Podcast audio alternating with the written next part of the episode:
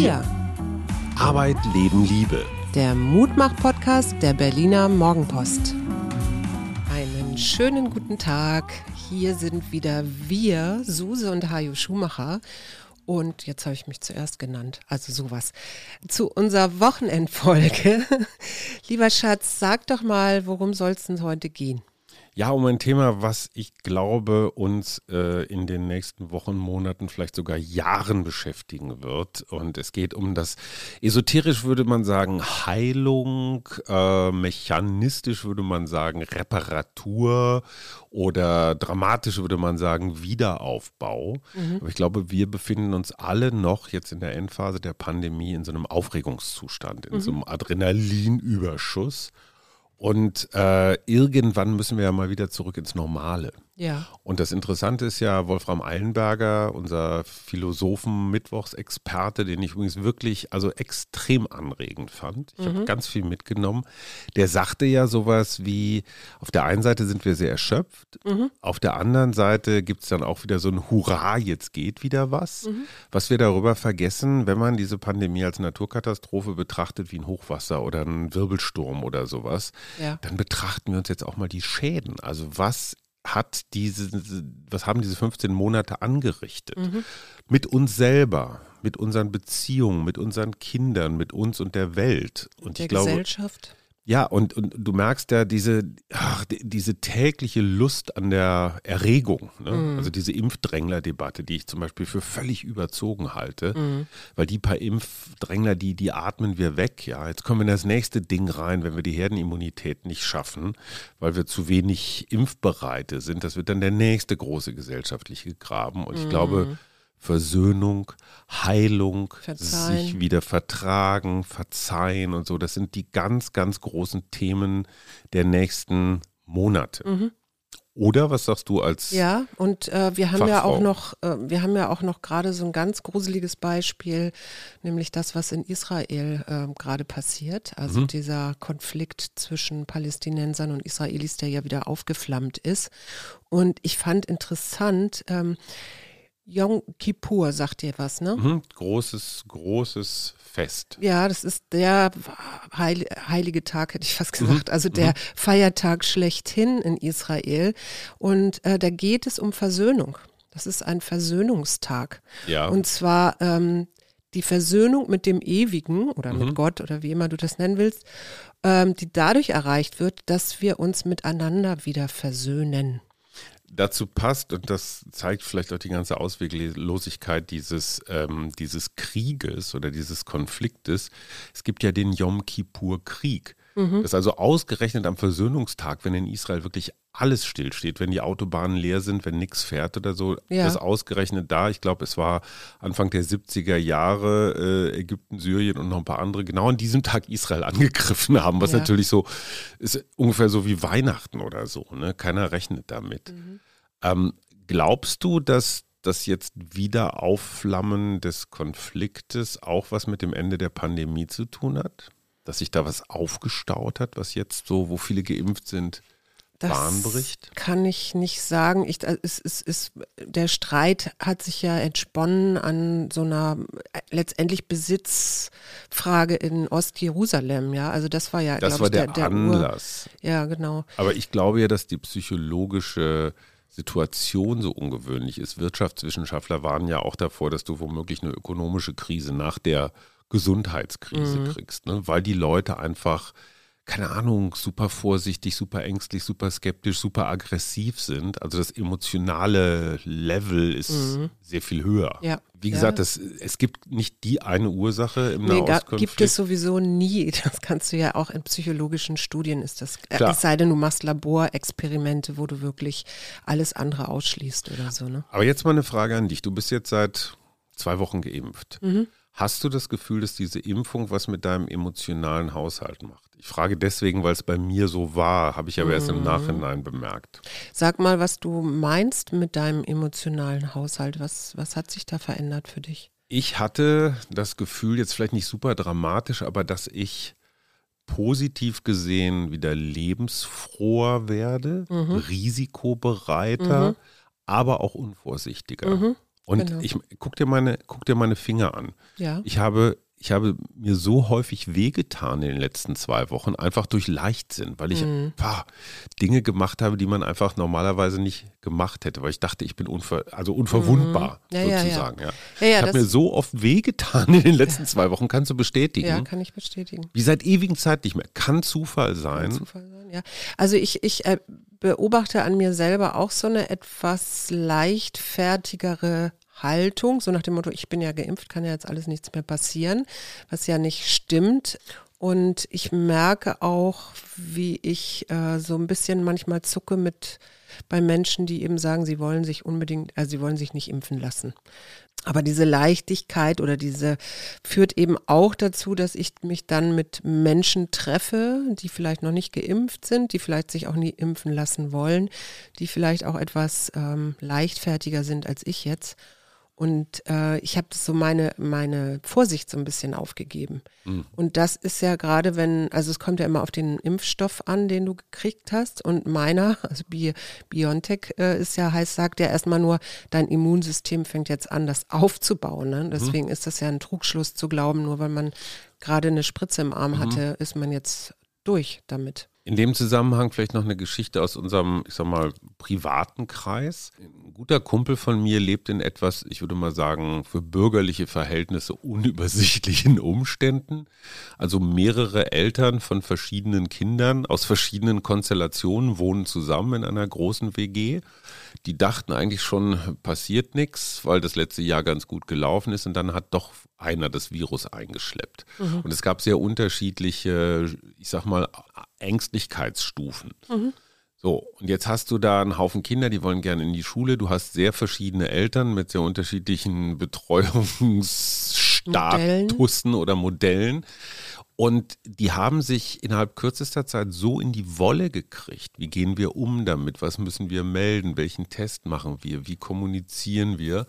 Dass die tatsächlich als, was ich toll finde, als Großfamilie haben tatsächlich so eine Art Heilungsritual gemacht und, und haben so alles in die Mitte geschmissen und haben auch gesagt, jetzt Schwamm drüber, Haken dran. Wir können uns hier, wenn wir noch 10, 20 Jahre zusammenleben wollen, nicht über so ein doofes Virus zerstreiten Ja. und damit alle unsere sozialen Errungenschaften kaputt machen. Ja, super. Rituale sind ja sowieso, ich mache ja gerne Rituale, auch in meinen Coachings, weil sie so ein bisschen, also nicht so ein bisschen, sondern die häufig beobachte ich so einen Frieden herstellen.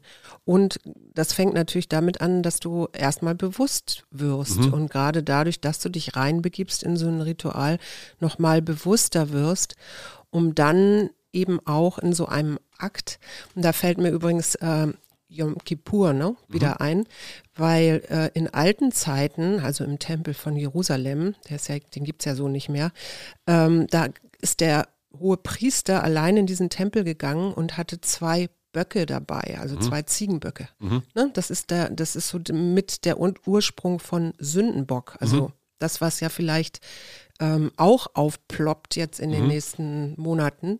Ne, wer ist jetzt der Sündenbock oder ne? Oder was ja eigentlich schon läuft. Also bei Wer sind Verschwörung- die Sündenböcke? die ne? Sen- Das ist eine ganze Herde. Genau.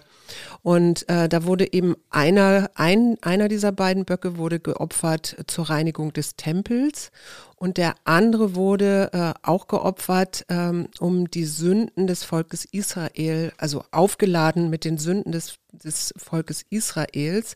Und dann wurde der unter eine, über den Rand einer Bergklippe in die Wüste geschickt.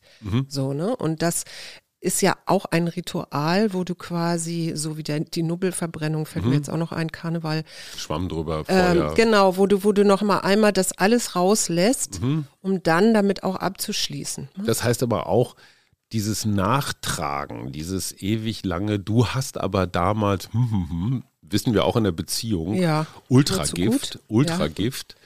Äh, wird damit auch beendet. Ne? Also wenn Wird ich dem Sündenbock sage, so, äh, du hast und jag ihn dann weg, dann ist es weg, oder? Jein. Also ähm, die Psychologie unterscheidet ähm, zwei Arten von Vergebung. Ne? Es geht, da geht es ja um Vergebung, wenn du so willst. Das erste ist so eine bewusste Entscheidung. Ne? Die- führt zu, vielleicht zu einer Verhaltensänderung. Das heißt, ich bin ähm, irgendwie verletzt, weil du hast irgendwas zu mir gesagt. Und jetzt könnte ich irgendwie mit Rückzug reagieren, da würdest du das dann immer wieder merken. Ich könnte aber auch sagen, ich vergebe dir das, also willentlich. Mhm. Und ähm, dann würdest du das an meinem Verhalten merken, dass ich wieder zugewandter bin oder dass ich das Armbrot für uns beide herrichte. Was oder du so. nie Was, tust, du machst es immer nur für dich. das heißt aber nicht, dass ich dann nicht äh, keine negativen Gefühle mehr habe. Mhm. Und deswegen äh, ist die zweite Art der Vergebung äh, die emotionale Vergebung. Also, dass das? ich wieder mehr, ja, da können wir, da kommen wir auch noch gerne gleich hin, aber es geht mir erstmal darum zu verstehen, was ist das, dass es quasi wieder so ähm, positive Gefühle gibt wie Empathie oder Mitgefühl oder Mhm. Verständnis.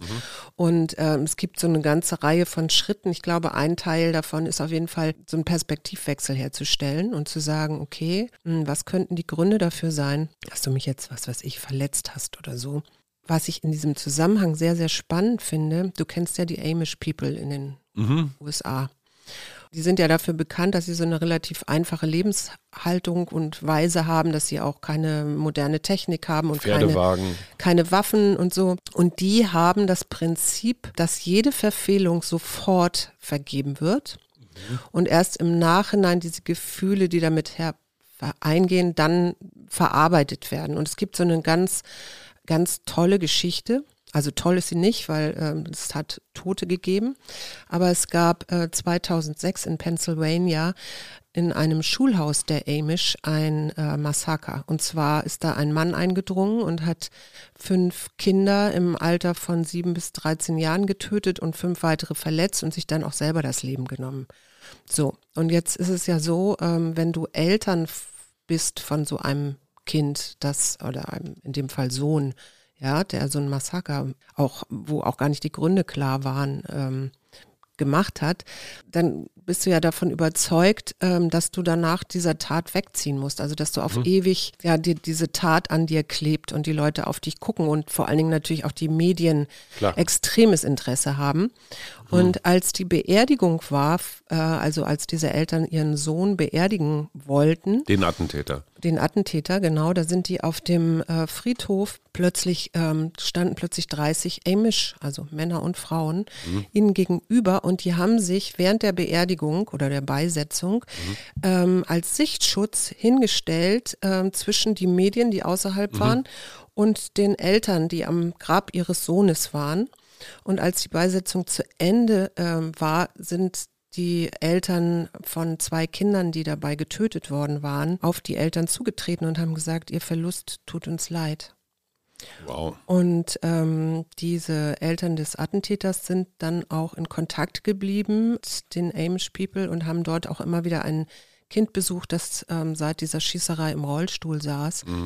Der Vater dieses Kindes sagte, das kam natürlich immer wieder alles hoch, aber was man ja auch weiß, ist, Vergebung braucht einfach auch Zeit. Ja. Also zumindest Also ist da eine Heilung angestoßen. Genau. Nicht vollzogen, aber begonnen worden. begonnen worden und irgendwann eben im Laufe der Zeit konnte dieser Vater dann auch von seinen Gefühlen loslassen, also dieser Amish-Vater, ja. Das heißt, je länger die Zeit dazwischen ist, je größer ist dann eben auch das Gefühl der Vergebung. Die Zeit heilt alle. Die Wunden. Zeit heilt alle Wunden. Also das ist durchaus ein wichtiger, guter Spruch. Ich, ich würde gerne diese, dieses Heilungsthema nochmal, das ist immer so mein Muster, Mhm. äh, in drei Bereiche aufteilen. Das eine ist, was muss ich eigentlich mit mir selbst erstmal Ja. wieder in Ordnung bringen oder heilen? Ja. Mhm. Vielleicht auch an meinem Selbstbild, das vielleicht vor anderthalb Jahren noch ein ganz anderes war. Ja. Ähm, was muss ich in meinen engeren Beziehungen, also mit dir, Familie, Freunde, Kollegen, klären und was muss ich mit der Welt klären? Und Ich glaube, diese drei Bereiche sind durchaus sichtbar geworden in dieser Pandemie. Ne? Ja. Fällt dir was ein, was du mit dir, wo du dir verzeihen musst oder wo du was mit dir heilen musst? Das ist eine sehr gute Frage. Ich gebe die jetzt mal zurück an dich, damit ich ein bisschen überlegen kann. Also mir fällt was ganz total Praktisches ein. Ich bin in der Pandemie wirklich faul geworden. Und zwar faul, was körperliche Bewegung angeht. Ich habe so mein Pflichtprogramm absolviert, aber auch wirklich keinen Millimeter mehr. Ja. Also ja, ich bin jede Woche laufen gegangen, ich saß jede Woche auf dem Rad, ich habe auch mal Liegestütz gemacht und so, aber es war nicht, oh, es war so pflichtschuldig. Weil ich mir dachte, boah, scheiß Pandemie, gehst du sowieso nicht raus, keine Wettkämpfe, kein Strandbad, kein Urlaub, wo man eine Bikini-Figur braucht, so scheißegal. Und ich merke jetzt, also ich habe schon sehr von, meinen, von meiner Substanz gelebt, weil ich relativ fit war zu mhm. Beginn der Pandemie. Ich merke jetzt allerdings auch, so an einigen Ecken und Enden, uiuiui, ne, so Bewegli mhm. Beweglichkeit ist so ein Ding. Ne? Also ich bin echt ein Amboss ist Gummi gegen mich. Mhm. Ganz einfach. Also das mhm. ist jetzt so eine ganz einfache Geschichte. Ja, aber die, da kann ich direkt reingrätschen, weil die passt so ein bisschen zu deiner Anfangsfrage, was die Impfung mit mir gemacht hat.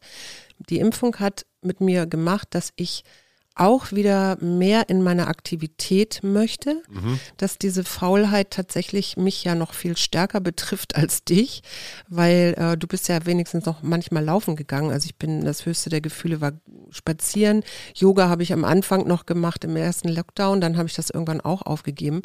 Und jetzt seit zwei Wochen mache ich ja jetzt wieder jeden Morgen Online-Yoga, merke, wie mir das gut tut.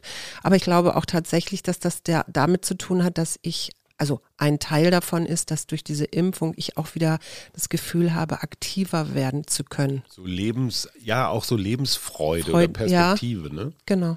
So, und der zweite Punkt, ich und meine Beziehungen. Mhm. Hast du das Gefühl, du musst viele Beziehungen reparieren oder revitalisieren oder heilen oder Gespräche Ich habe das ja im letzten Jahr schon gemacht. Also das ist, das wäre nämlich das Zweite, was mir noch zu deiner ersten Frage einfällt. Ja. Ich habe ja am Anfang, als das mit der Pandemie losging und wir dann ja auch anfingen mit unserem Podcast, ähm, habe ich mich ja sehr viel mit so Corona-Fakten, also mehr oder minder Fakten, das, was man mhm. wusste, beschäftigt und war dann auch sehr aktiv, unter anderem bei Facebook, mhm. ähm, andere Leute nun überzeugen zu wollen oder mhm. zumindest anzuschauen. Also überzeugen ist, glaube ich, zu viel gesagt. Es war eher so ein Anstoß mhm. geben, ne? Missionarisches. In andere Ecken zu denken mhm. oder so. Und da bin ich ja mit einer Freundin sehr zusammengestoßen und das habe ich aber alles im letzten Jahr noch geklärt, weil ich dann irgendwann, und das ist ja auch zum äh, Konflikt lösen, also wenn man das immer so mit sich rumträgt, das fördert ja auch nicht die psychische Gesundheit unbedingt, wenn du weißt, da schwelt immer noch so ein Konflikt und du magst jemanden nicht treffen oder anrufen oder sehen oder so. Aber hast du das Gefühl, dass du viel Versöhnungsarbeit leisten musst jetzt in deinem Umfeld? Nee, viel, viel Versöhnungsarbeit muss ich nicht leisten. Ich glaube, wir beide haben, könnten noch so das eine oder andere klären. Aber ich glaube auch tatsächlich, ja? dass das, dass es. Ähm, Was denn? Mir fällt ja nichts ein. Ist ja schön, ähm, dass wir, äh, also dadurch, dass sich eben einfach auch Lebenswelten ja verändert haben. Ne? Also du bist gar nicht mehr so viel unterwegs, wie du das ähm, die Jahre davor oft warst. Genau, deine und ich Liebhaber musste mich, haben gar keine Chance mehr. Genau, und ich musste mich erstmal dran gewöhnen. Also so wie, wie, ja, vielleicht wie so ein Ehepaar, wo beide in Rente gehen und plötzlich zu Hause sitzen, ja. Was machst du denn hier? Genau. Ich wohne hier. Ja, genau. Aber nicht um diese Zeit. Genau sowas. Also so diese, aber ob, obwohl ich glaube oder ich finde, dass wir ganz gut äh, bisher durch diese Pandemie als Paar jetzt gesteuert sind. Ich finde auch, dass wir uns gegenseitig immer wieder darin bestätigt haben, Konflikte zu entschärfen, anstatt sie zu verschärfen. Mhm. Also ich glaube, da bin ich auch, bin ich dir sehr dankbar, weil ich bin ja gerne auch so ein Eskalierer. Ne? Mir macht das ja Spaß. So, das ist ja auch dein Job. Das ist mein, klein, mein, mein innerer Boris Palmer, der da manchmal ein bisschen, bisschen von der Kette ist. Galoppiert, ja. Wir haben uns da, wir haben uns da gegenseitig, glaube ich, schon ganz gut geholfen und zur Seite gestanden. Also wir waren eher so zwischen Freunden, die sich zerstritten hatten, waren wir eher so die Mittler und nicht mhm. die noch Öl ins Feuer Kipper. Mhm. Also das muss man mal positiv sagen. Ja. Ich glaube, haben wir irgendeine Freundschaft, irgendeine Bekanntschaft wegen Corona ja. auf Eis gelegt oder so? Hier und da waren wir ein bisschen distanzierter, aber wir haben immer Kontakt gehalten. Ja. Ne? Ja, es nie eskalieren, finde ich gut. Äh, aber was würdest du jetzt machen, ähm, wenn du jetzt jemanden hättest in der Familie? Wir, wir haben das so ein bisschen, aber nicht, nicht wirklich, ähm, der so absoluter Corona-Leugner ist und ähm, ja, also so, wo es einfach zwei sehr unterschiedliche Haltungen gibt, die so aufeinandertreffen. Und gleichzeitig ist es aber meinetwegen ein Familienmitglied, also jemand, der jetzt nicht so schnell aus deinem Leben entweicht, weil du schon alleine Blutsverwandtschaft hast oder weiß ich nicht. Also was, wie, wie würdest du da vorgehen? Ich würde mit der großen Philosophin Jennifer Rush The Power of Love tatsächlich aktivieren, weil wir wissen von Maren Urner, der Neurowissenschaftlerin, dass Gruppendruck stärker ist als Fakten. Ja. Das heißt, wenn wir jetzt diesen Menschen mit ganz viel Studien aufsetzen, weiß der Geier was Und bombardieren Emotionalität gehört, gehört da ja auch noch rein, ne? Also und, Gefühle. und Recht, einfach nur Recht haben wollen, Mhm. dann werden wir verlieren. Weil dann die Beharrungskräfte auf der anderen Seite im gleichen Maße wachsen. Mhm. So, und da jetzt Zeit zu geben, Raum zu geben und ich sage mal wohl dosiert, ohne jetzt zu schulmeistern oder zu überwältigen. Ähm, also Geduld Mhm. und Vertrauen, dass sich das alles am Ende doch findet. Mhm. Das ist für mich die große, die große Herausforderung, die wir aber, glaube ich, auch ganz gut bislang hingekriegt Ja, haben. gl- also ich glaube, das fängt mit dem, er der erste Schritt muss sein, okay, äh, wir haben unterschiedliche Meinungen Mhm. äh, und ich, ich sehe dich in deiner anderen Haltung, Mhm. aber mir liegt daran, dir mitzuteilen, dass ich gerne die Verbindung mit dir halten möchte, dass ich, ähm, und das heißt so den ersten Schritt auf den anderen zugehen, Mhm. ne? auch wie, wie, wie, wie heftig ein Konflikt vorher war. Und es gibt natürlich ähm, auch Konflikte, die sind ähm, so, dass sie nicht lösbar sind oder sowas. Ne? Also die, die Kraft wirklich in aussichtsreiche Konflikte oder Lösungen zu investieren und auch bei bestimmten Themen zu sagen, okay, da werden wir nicht zusammenkommen. Ne? Also ähm, Ich kenne diesen Begriff von, das legen wir mal links raus. mhm. Weißt du, wenn du so einen Stapel Papier hast bei Verhandlungen, ne, Ja. dann hast du, was weiß ich, äh, ähm, fünf von zehn Punkten sind wir uns einig, ja, drei von zehn Punkten können wir irgendwie ausverhandeln und zwei Punkte sind wir unversöhnlich. So, ne? Nahostkonflikt. Mhm. genau, ja, ja. Prinzip, Ja, Die ja. Mhm. liegt man dann erstmal raus und sagt so, da sind wir, kommen wir nicht zueinander, aber wir hören auch auf, uns nur in diesen beiden Punkten zu verbeißen Genau. und feiern erstmal die acht von zehn, die wir vielleicht schon gelöst haben. Ja, wenn es so viele sind, ne? Ja, wer, äh, klar. Und dann geht es ja auch so ein bisschen darum, äh, worum geht es denn eigentlich in diesem Konflikt? Ne? Also gerade wenn ich so an Beziehungskonflikte denke, also ein klassisches Beispiel Müll hatten wir ja hier auch schon, ähm, Den ich immer runterbringe. den du immer nur runterbringst, genau, dann ist ja meistens, äh, wenn dann so ein Konflikt über den Müll entsteht, eigentlich etwas, steckt da was ganz anderes dahinter. Das heißt, sich auch ehrlich zu machen, worum geht es denn wirklich? Ja, also kann, kann ich das selber, wenn ich so verbissen bin in meiner Weltsicht? Ich finde das nicht- manchmal schwierig, weil ich ist- muss mich neben mich stellen. ja. Huh. Das, auf der einen Seite äh, geht es um den eigenen, den eigenen Standpunkt so klar zu machen, dass der andere das nachvollziehen kann, im Sinne von Perspektivwechsel. Ne? Das ist aber schon sehr vernünftig gedacht, in dem Moment, wo es um Machtfragen geht. Ja, ne? Wer hat Recht? Wer fühlt sich zurückgesetzt oder so? Dann vermengst du ja das, was im Harvard-Verhandlungskonzept Manchmal weißt du ja auch gar nicht, worum es eigentlich genau geht. So. Ne? Also das kommt sicherlich auch hinzu. Aber dieses Trennen von Fakten und persönlichen ist wichtig, ja. Faktoren. Und es ist wahnsinnig schwierig. Gerade bei Beziehungen ist es total schwierig, ne? Ja, weil vor allem, weil ich auch echt häufig recht habe. Ja, natürlich, du hast ganz häufig recht, so und ich bin im Unrecht. Nein, ich, ich, ich nehme dir das nicht übel.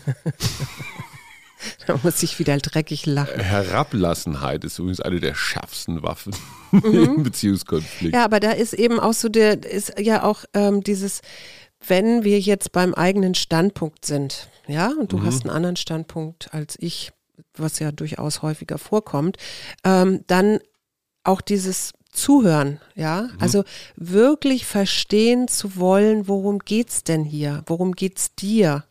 Ähm, und das kann man ganz gut machen, indem man, und das ist auch eine Kernkompetenz von Coach, Coaching, ist äh, das nochmal zusammenzufassen. Was habe ich denn gehört? Ne? Was, was hast du mir gerade erzählt? Und in deinen Worten oder auch in meinen Worten nochmal zusammenzufassen, was ich gehört habe. Sodass ich dann nochmal bestätigen kann, hast du das richtig gehört? Genau. Okay. Oder eben, und dann eben auch ich zur Not nochmal nachfragen kann. Aber und da das ist natürlich- dieses, Das ist dieses aktive Zuhören. Das ist aktives Zuhören. Dass ich nicht nebenbei in meinem Smartphone rumfummel, sondern wirklich versuche, ganz konkret aufzunehmen, was hat diese Frau denn. Jetzt schon wieder. Sie kann Das Gedanken gesagt. lesen. ähm, und auch und das ist, glaube ich, das wirklich Schwierige, wirklich bei der Sache zu bleiben, ja. Also äh, Mhm. nicht vom, von der, äh, vom Müll auf die Metaebene zu steigen und dann kommen solche Worte, ne, die, die wir ja auch lieben und die wir leider auch immer noch nicht ganz loslassen Immer, können. Immer, alle. aber und so Mhm. weiter, ja, genau. Mhm. Das heißt, Luft zu holen. Mhm. Und ähm, Franke, Franke. Franke, genau, der, der berühmte Raum, der Ja. innere Raum. Und ähm, dem vielleicht auch manchmal ein bisschen Humor entgegenzusetzen. Also Versuche ich erinnere immer mich, wieder. Ich erinnere mich an, mich nicht. an äh, Konflikte, wo wir uns ja wirklich verzahnt hatten ineinander. Und dann hat irgendwer irgendwas Blödes, also Blödes im, Lust, im lustigen Sinne gesagt. Und dann mussten wir beide darüber lachen und fanden das schon wieder so absurd, worüber wir uns hier eigentlich streiten. Also Humor ist eine. Ich kann mich aber auch an richtig vertrackte Zwistigkeiten erinnern, wo nicht mal das mehr geholfen nicht hat. mal das mehr, ne? Also wo du so verbohrt warst in deiner Rechthaberei, Klar. dass du meine brillanten Scherze, wenn die wenigstens brillant gewesen wären. Aber wirklich Humor beruhigt emotionale Turbulenzen, das weiß man.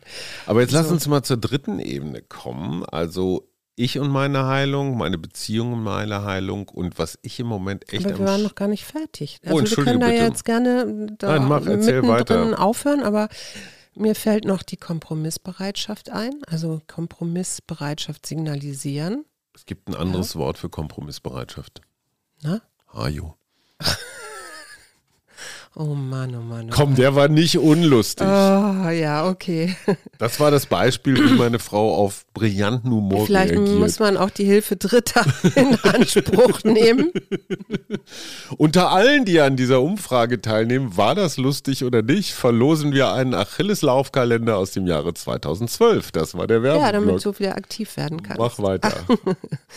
Und ähm, dann, das ist etwas, glaube ich, was wir beide ganz gut können, nämlich Versöhnungsrituale. Mhm. Was fällt dir jetzt ein, und wenn ich sage Versöhnungsrituale? Hm, Handtasche aus dem KDW. Nee.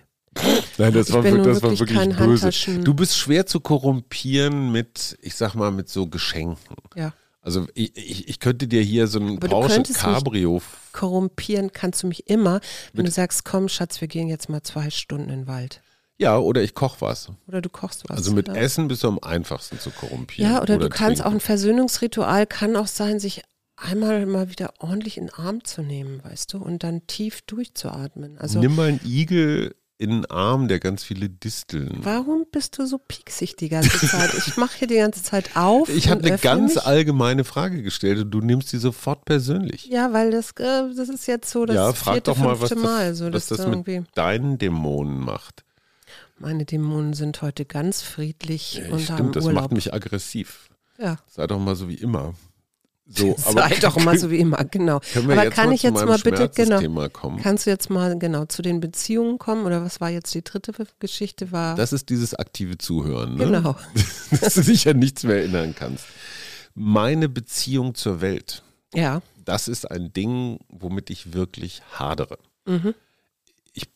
Ich, bin echt kein, jetzt nicht so ein Weltuntergangsprophet. Jedenfalls oder nicht so völlig, ja. Nicht so völlig. Äh, aber ich habe das Gefühl, dass die größte Frage, die wir vielleicht sogar noch deswegen ein bisschen klein halten, ist, wie haben wir bislang gelebt und was Mhm. haben wir in dieser Pandemie gelernt und an Mhm. welchen Punkten haben wir uns geschworen, wir wissen es alle, Mobilität, Fliegen, Fleischkonsum. Es muss ja auch nicht nur Klima sein, es hat ja. Ja. auch viel zu tun mit dieser ganzen Aufregerei, mit Medienkonsum. Also am Ende interessanterweise kommt immer das Konsumthema. Mhm. Ich fand das total interessant, dass Wolfram Eilenberger sagt, er fährt einmal im Jahr vier Wochen nach Finnland Mhm. in so eine Hütte Ja. und macht da rein gar nichts. Ja. Also nicht mal irgendwie Buch schreiben oder also nimmt sich irgendwie Arbeit mit, sondern starrt in die Bäume oder macht Spaziergänge Ja. oder einfach so diese Muße. Mhm. Weißt du, dieses Dampf rausnehmen. Hier, äh, äh, äh Harari, der Homo Deus-Autor, ja. der geht äh, sechs Wochen am Stück in irgendwelche Yoga-Schweigeretreats. Ja. Das heißt aber Konsum komplett runter. Mhm. Letztendlich ist das ja sowas, was ich auch im Wald gemacht habe, also im Moment nicht, aber mhm. äh, mal für, für mehrere Tage im Wald leben, ohne ähm, festen, festes, feste Hütte oder irgendwie sowas, ne? Unterm Tarp und ähm, da auch ähm, kochen oder beziehungsweise ähm, aber im klassischen Sinne nichts machen. Im ja, Sinne von produktiv sein, selbst optimieren. Nein, sondern wirklich mal rumschweifen. Also, genau. Und das ist ja auch etwas, womit man gut wieder in die Weite kommt. Trotzdem ist es für mich eine Heilung, die ist noch nicht mal, ich glaube, die hat noch nicht mal angefangen. Mhm. Und dieser, dieser Trend, das dann auch gleich auf die ganze Menschheit zu übersetzen und zu sagen, so wir sind verloren. Ähm, ich habe schon so ein bisschen Befürchtungen, dass nach der Pandemie irgendwie alles so doppelt schlimm weitergeht. Mhm. Und da sehe ich für mich gerade so gar keine, gar keine Heilungsansätze. Ja, aber da ist ja die erste Frage, was wäre denn dein Schritt in die Heilung im Sinne von, äh, wenn du jetzt systemisches Denken voraussetzt, ne? also du bist ein System, ich bin ein System mhm. oder unsere Umwelt ist ein System ähm, und du veränderst eine klitzekleinigkeit und das hat ja wieder Wirkung auf mein System oder auf weitere Systeme, die um dich rum sind, äh, die dadurch auch womöglich eine Veränderung, ähm, also. Ja, das tun wir ja schon. Also wir versuchen ja schon auch mit unseren Kindern bestimmte Dinge vorzuleben, was Nachhaltigkeit angeht oder, mhm. oder solche Geschichten. Auf der anderen Seite bin ich leider ein klein wenig desillusioniert, weil ich finde, und die Zahlen geben das auch her, dass das nicht reicht. Also dass mhm. die Probleme größer sind als meine kleinen Einflussmöglichkeiten. Mhm. Aber es gibt ja auch ähm, Möglichkeiten, sich irgendwo zu engagieren. Also ich meine Fridays for Future oder ähm Ja, da gibt es jetzt schon genug. Da gibt es jetzt schon genug. Ich, also ich, das ist ja auch durchaus ein Thema, worüber ich viel nachdenke, weil äh, du weißt ja, mein, Natur ist meine Mission oder mein, mhm. äh, das liegt mir so, so extrem am Herzen aber ähm, wo ich auch immer noch so ein bisschen suche. Also ein Teil sind meine Waldtage. Jetzt mache ich mhm. ja gleich auch noch mal einen kurzen Werbeblock. Nächsten Samstag am 22. Mai gibt es noch Plätze. Das ist Pfingstsamstag. Gehen, genau. Wir gehen wieder in den Wald und es wird eine Einführung in die Baummeditation geben. Und für alle, die, die dann keine Baummeditation mitmachen wollen, weil sie sowieso nichts von Meditation halten, gibt es natürlich noch eine andere äh, Möglichkeit oder Übung. So, ähm, und da ist ja auch so die Idee, ähm, mehr wieder in diese Verbindung zu treten, also von der ähm, Eilenberger ja auch gesprochen hat. Ne? Also mhm. das, das mehr zu fördern, das ist so ein Teil. Aber ich äh, gucke so nach rechts und links und wenn ich jetzt die Honey Queen im ähm, brasilianischen Regenwald mit Landkauf unterstütze oder hier, ich habe äh, auch gespendet dieses Jahr für so ein kleines ähm, naturnahes Ökoprojekt äh, in der, das sind, ja, das ist jetzt noch mit Geld kaufen, klar. Ist ja auch okay. Aber, aber äh, da kann mh. ich hm. wenigstens sagen, da, da bin ich, ich gucke rechts und links, wo, wo ich, wo so, ich andocken kann. Da schieße ich direkt mit Wolfram Eilenberger zurück. Der sagt immer oder ganz häufig, wenn wir das Gefühl haben, irgendwas wir-orientiertes zu machen, ist es viel eher etwas Narzisstisches, was wir nur in der Gruppe machen. Ja, das ist also, seine Meinung. Ja. ja, es ist so ein, so ein Gruppennarzissmus. Aber also dann also würde, aber Egos. das macht schon wieder, das macht dann schon wieder zu, wenn ich das jetzt Absolut. sofort in so eine ja, ja, ähm, Diagnose packe. Ja? Aber also der Gedanke, der Gedanke ist deswegen trotzdem erlaubt. Ja, natürlich. Dass vieles, was du jetzt meinetwegen machst zum Schutze der Umwelt oder irgendwelcher indigener Völker, dass das eher dir selber und deinem Gewissen nutzt als tatsächlich der Weltrettung. Das ist ja der Gedanke dahinter. Ja, ja, das ist der Gedanke dahinter, aber äh, ich, ich, Der hat ein hohes Verzweiflungspotenzial. Eben, genau. Der hat ein hohes, äh, dann erstarre ich eben und mache gar nichts mehr. Also das, äh, und äh, ich gucke ja immer lieber, ähm, was, was geht, ja. Hm. Und das ging jetzt oder geht jetzt gerade bei mir. Und ähm, ich bin aber, das ist noch nicht der Abschluss von allem, sondern das ist ein Ausprobieren. Was machst du dieses Wochenende zum Heilen? Zum Heilen, naja, ich. Für dich, für uns, für die Welt.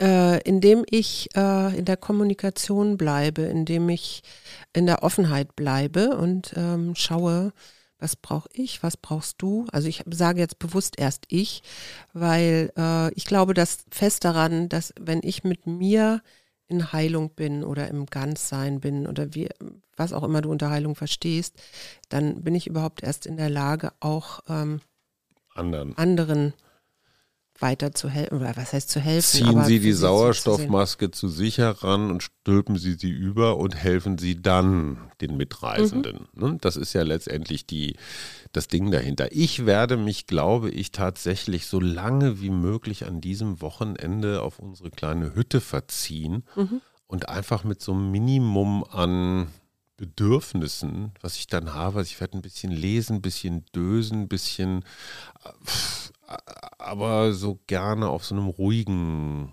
In die Entspannung gehen, das ist auch schon Heilung. Ne? Ja, und ich will, ich will auch niemanden belästigen. Ich will keine Abgase produzieren, keinen Müll produzieren. Mhm. Ich möchte einfach mal so, versuche ich mal.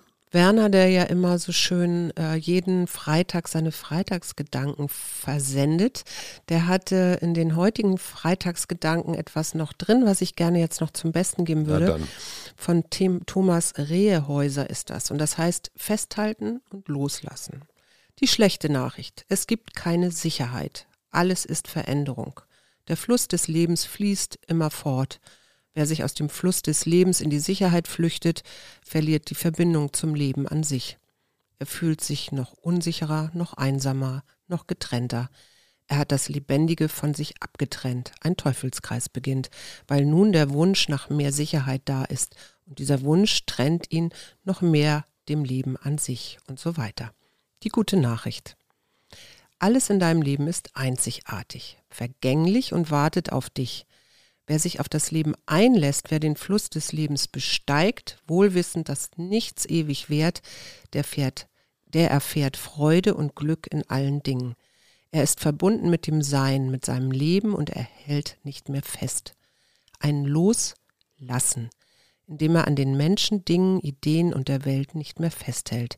Ein Zulassen, indem er Menschen, Dingen, Ideen und die Welt zulässt, sich diesen wirklich öffnet ein Einlassen auf Menschen, Dinge, Ideen und Welt im Sinne einer Offenheit ohne Wertungen, ohne Denkscheuklappen und dabei seine eigene Mitte zu achten und neugierig bleiben, ohne anzuhaften. Ach ja, so schön. Du kannst immer so schön lesen. Ja, also, ich hatte auch eine Eins in der Schule. Wir springen in den Fluss des Lebens dieses Wochenende und lassen uns einfach mal treiben. Ja, sehr das heißt, gute, nicht Stillstand, ich ein ha, ich ziehe endlich mal nicht Gehorsam, sondern Freude. Das ist doch eine gute Aussicht. Götterflunken. Flunken. Flunken, Flunken. Warte. Geh froh und heiter mit leichtem Herzen und freiem Geist durch den Tag. Lass Freude deine Seele erheben und jeden Augenblick deines Lebens erfüllen. Wir wünschen ein schönes Wochenende. Haltet die Ohren steif und wir freuen uns auf Montag. Und ab in den Fluss des Lebens. Wir. Arbeit, Leben, Liebe. Der Mutmach-Podcast der Berliner Morgenpost.